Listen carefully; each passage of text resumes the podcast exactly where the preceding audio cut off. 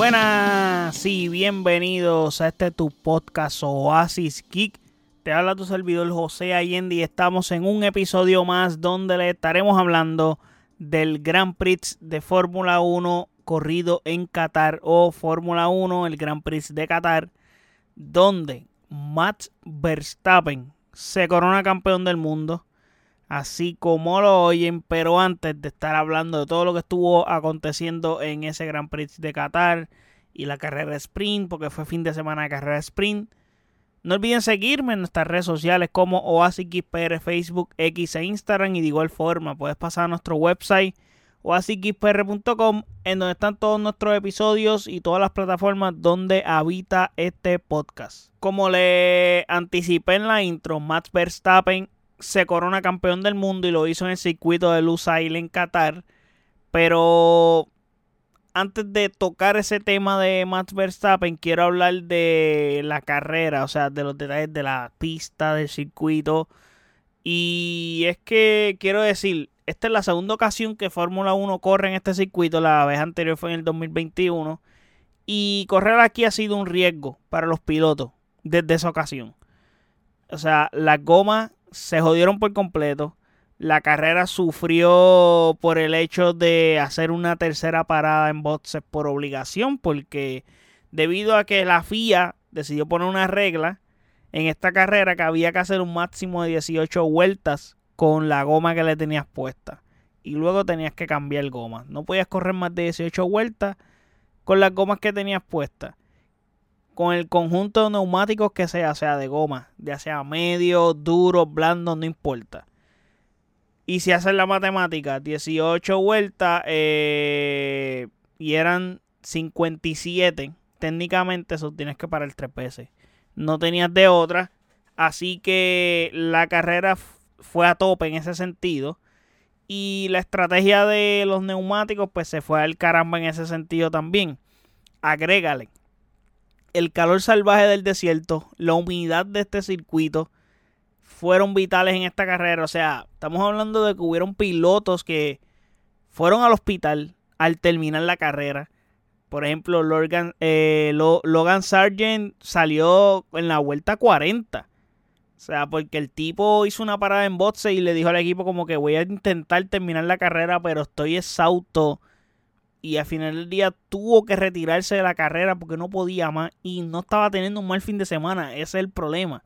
So, el equipo tuvo que apoyar su decisión porque el tipo estaba muerto. O sea, es un rookie y no pudo aguantar por la calor tan inmensa que hacía. O sea, ya estaba deshidratado. Y otros pilotos estuvieron a punto del desmayo. El mismo Fernando Alonso le tuvieron que tirar agua cuando paró en bots, en sets. Este, el mismo Ocon. Sí, creo que escuché por ahí que vomitó en la vuelta 15 a ese nivel. So, fue una carrera extremadamente exigente para todos los pilotos. Pero luego de haber dicho todo eso, vamos a ir a la carrera y hablar de lo que pasó en la carrera. Porque tampoco hay tantas cosas que decir. Pero hay detallitos. Por ejemplo, como ya les mencioné, Max Verstappen, campeón del mundo. Bueno, tricampeón del mundo de la Fórmula 1. Fue una victoria algo sosa para Matt Verstappen el hecho de convertirse campeón del mundo porque como ya era previsto y como yo mismo lo anticipé en este podcast, en el episodio que hablo de este fin de semana en el Grand Prix de Japón, que lo hablé en ese episodio, en el que dije que Matt Verstappen se iba a convertir con una probabilidad altísima de campeón del mundo en el sprint del sábado. Y no es el primer piloto que lo hace en coronarse campeón del mundo un sábado, pero sí el primer piloto en la historia en coronarse campeón del mundo durante una carrera sprint. El tercer campeonato del mundo de forma consecutiva. Eso tiene mucho crédito también. Y, bueno, Max Verstappen hizo todo lo normal que lleva haciendo toda la temporada. O sea, hizo la pole, ganó la carrera y estuvo lo típico con mucha ventaja. Aunque no le saca una ventaja abrumadora a niveles. Nos tiene acostumbrados. O sea, cinco segunditos con los McLaren. Que hicieron un gran trabajo en ese sentido. Y hay un dato bien brutal. Y es que de las últimas 32 carreras de Fórmula 1, Max Verstappen ha ganado 29. O sea, es decir, Las dos que no ha ganado las ganó Checo Pérez y la que ganó Carlos Sainz hace dos, hace dos o tres fines de semana atrás en Singapur. So, Mats tiene 14 esta temporada y está ley de una de empatar el récord que ya él mismo puso el año pasado con 15 eh, de más victorias en una misma temporada en la Fórmula 1. Así que ya estoy seguro que va a romperlo, definitivamente. Y ya que les mencioné a Checo Pérez por ahí, tengo que decir, fin de semana malito.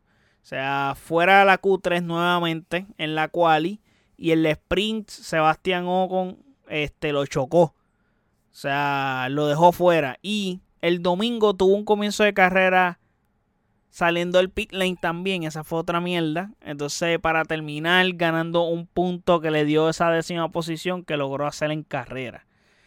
Y yo les mencioné por ahí los McLaren, que tuvieron un buen fin de semana y definitivamente gran fin de semana para los McLaren por el hecho de que Oscar Piastri tiene su primera victoria en la Fórmula 1 al ganar la sprint del sábado. O sea, ganó la mini pole para la sprint y defendió ese primer puesto con uñas y dientes.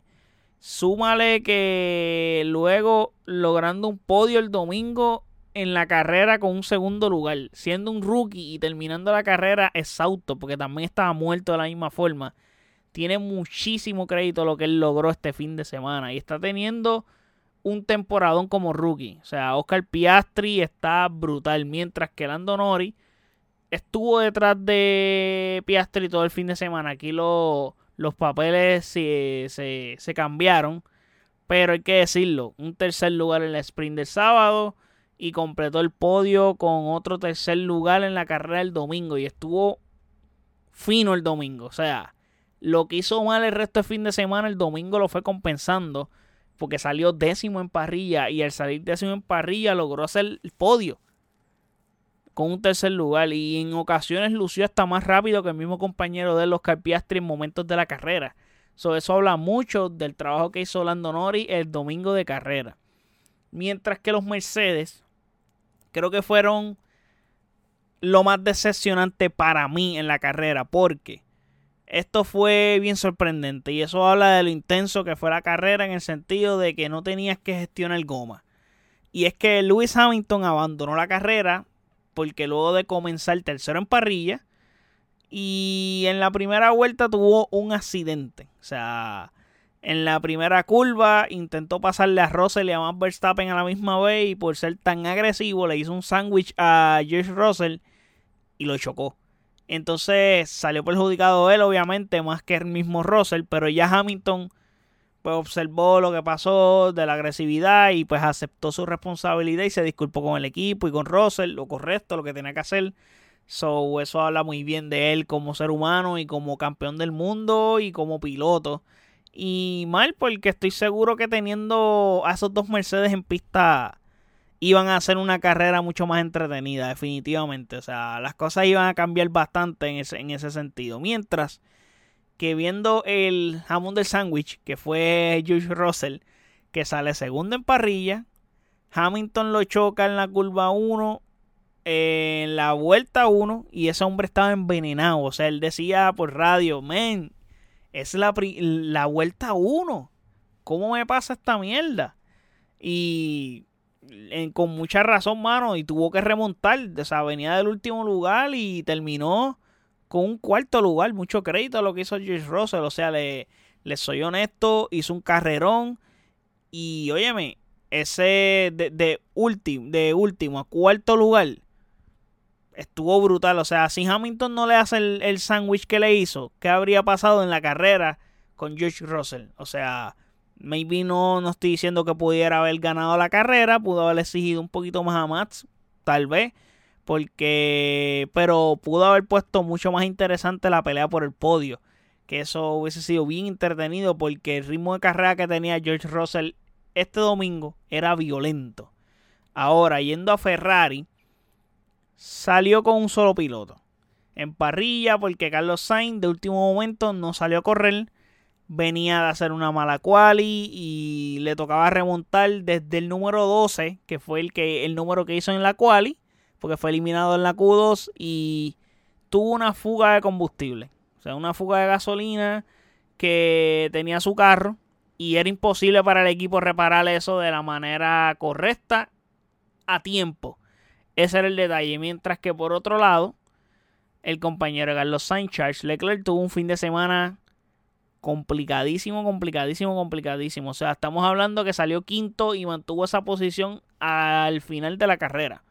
Y tú dices, pues no salió tan mal porque como salió, llegó.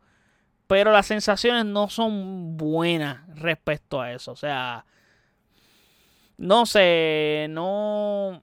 Él no se ve con un buen ritmo de carrera no luce como debería de ser. O sea, no se ve como que comencé 5, pero estoy aspirando a un podio. Como que comenzar 5 y terminar en el mismo quinto lugar. En la sensación que está dando, pues no suena bien. Porque no es un quinto lugar que. Pues fue lo que pudiste rescatar por el hecho de que era bien complicado seguir hacia adelante. No era porque estás luciendo mal que es diferente. No sé si es el mismo Leclerc, es el mismo carro, pero algo está pasando con Ferrari en ese sentido. No pudieron improve en esa posición, no pudieron moving forward. Así que nada por ese lado, pero en fin, no tengo mucho que decir.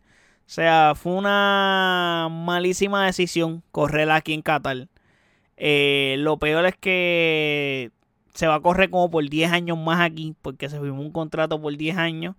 Ya en el 2021 había quedado demostrado que no se debería de correr aquí porque fue peligroso para los pilotos. Todo lo que les comenté al principio del podcast. Y es que, bueno, no debería de correrse aquí. O sea, tú no puedes tener pilotos exhaustos, pilotos mareados. No, eso no, no, no es responsable. No es responsable por la seguridad de los pilotos. No es normal que te desmayes conduciendo y no es normal que tengas que vomitar conduciendo. O sea, eso está cangri por la seguridad de los pilotos no, les conviene seguir corriendo aquí en Qatar, pero eh, el dinero es el que hace que baile el mono, así que nada. Está fea la cosa por ese sentido. Y lo otro, Max Verstappen, como les mencioné, campeón del mundo, parece que aún le falta, o sea, por ganar más, porque no se ve que más Verstappen va a aflojar. Se ve que él va a seguir apretando, apretando y el nivel de, de, de, IQ que tiene, cómo luce en pista, es ridículo. Pero sí necesita, necesita competencia, bueno, necesita que lo, que lo exijan. Porque está muy cómodo, está muy cómodo, está muy cómodo. Así que los otros equipos espero que la próxima temporada hagan algo, que se pongan a las pilas. Porque, bueno, el tipo está muy cómodo y hace que los espectadores se aburran. Y eso no es positivo para la Fórmula 1. Es bueno que tener un dominador y un hombre así que esté dominando, pero a la misma vez los fanáticos como tal hardcore, yo no me considero un hardcore fan todavía, pero los que sí son hardcore fans se aburren por ver al mismo ganar, el mismo ganar, el mismo ganar. Pero, mano, si el tipo es el mejor, tiene el mejor carro, pues hay que dársela. Hay que dársela. Yo personalmente, pues no soy fanático de ningún equipo. Yo sigo el deporte sin favoritismo con ninguno y disfruto la carrera y ya está. Pero aún faltan carreras por correrse y hay posicionamientos en la tabla de posiciones que hacerse. Del 2 para abajo, obviamente. Así que nada, vamos a hablar de los standings para terminar este podcast. En el número 1 tenemos a Matt Verstappen con 433 puntos, siendo ya campeón del mundo. En el número 2 tenemos a Sergio Pérez con 224 puntos. Sergio Pérez no está cómodo en el segundo, o sea, hay chances de que pueda perder esa segunda posición. Se ve difícil, pero hay chances. En el número 3 tenemos a Lewis Hamilton con 194 puntos. Que Lewis Hamilton es el que más puede acechar esa segunda posición de Sergio Pérez. Eh, en el tercer puesto tenemos a Fernando Alonso con 183 puntos. En el, cual, en el quinto puesto tenemos a Carlos Sainz con 153 puntos. En el sexto puesto tenemos a Charles Leclerc con 145 puntos. En el séptimo puesto tenemos a Lando Norris con 136 puntos. En el octavo puesto tenemos a George Russell con 132 puntos. En el noveno puesto tenemos a Oscar Piastri con 83 puntos. Y en el décimo puesto tenemos a Lance Stroll con 47 puntos. Todavía fucking Lance Stroll está décimo.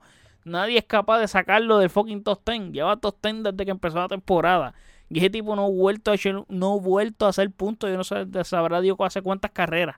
No puedo creer que este tipo todavía esté 10. no me lo puedo creer. Pero sí se ve, se, se, ve la cosa bastante pareja del quinto al 9. Digo, al 8. Entre Sainz, Leclerc, Norris y Russell. Está bien interesante la pelea entre esos pilotos ahí en el mid-card, podríamos decir. En la media tabla. Mientras que los, los constructores está así. Ya Red Bull es campeón desde Japón con el primer puesto con 657 puntos. En el segundo puesto tenemos a Mercedes con 326 puntos. En el tercer puesto tenemos a Ferrari con 298 puntos. Ellos siguen todavía en la pelea por ese segundo puesto. En el cuarto puesto tenemos a Aston Martin con 230 puntos. Yo creo que Aston Martin la tiene complicada. Es más, Aston Martin, cuidado porque McLaren va por ahí a quitarle ese cuarto puesto. Porque McLaren está quinto con 219 puntos. Eh, y ya en el sexto, pues ya está muy lejos, que sería Alpine Renault, que anda con 90, con 90 puntos. En el séptimo puesto tenemos a Williams con 23 puntos. En el octavo puesto tenemos a Alfa Romeo con 16 puntos. En el noveno puesto tenemos a Haas con 12 puntos. En el décimo puesto a Alfa Tauri con 5 puntos. Así que nada, gente, hasta aquí llegamos con este episodio. Próxima carrera el circuito de las Américas en Estados Unidos el domingo 22 de octubre a las 3 de la tarde, hora de Puerto Rico.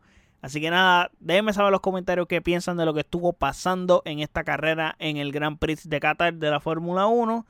Así que denme todo lo que tengan que decirme en los comentarios en nuestras redes sociales como OASIKPR, Facebook, X e Instagram. Y de igual forma, puedes pasar a nuestro website oasikpr.com en donde están todos nuestros episodios y todas las plataformas donde habita este podcast.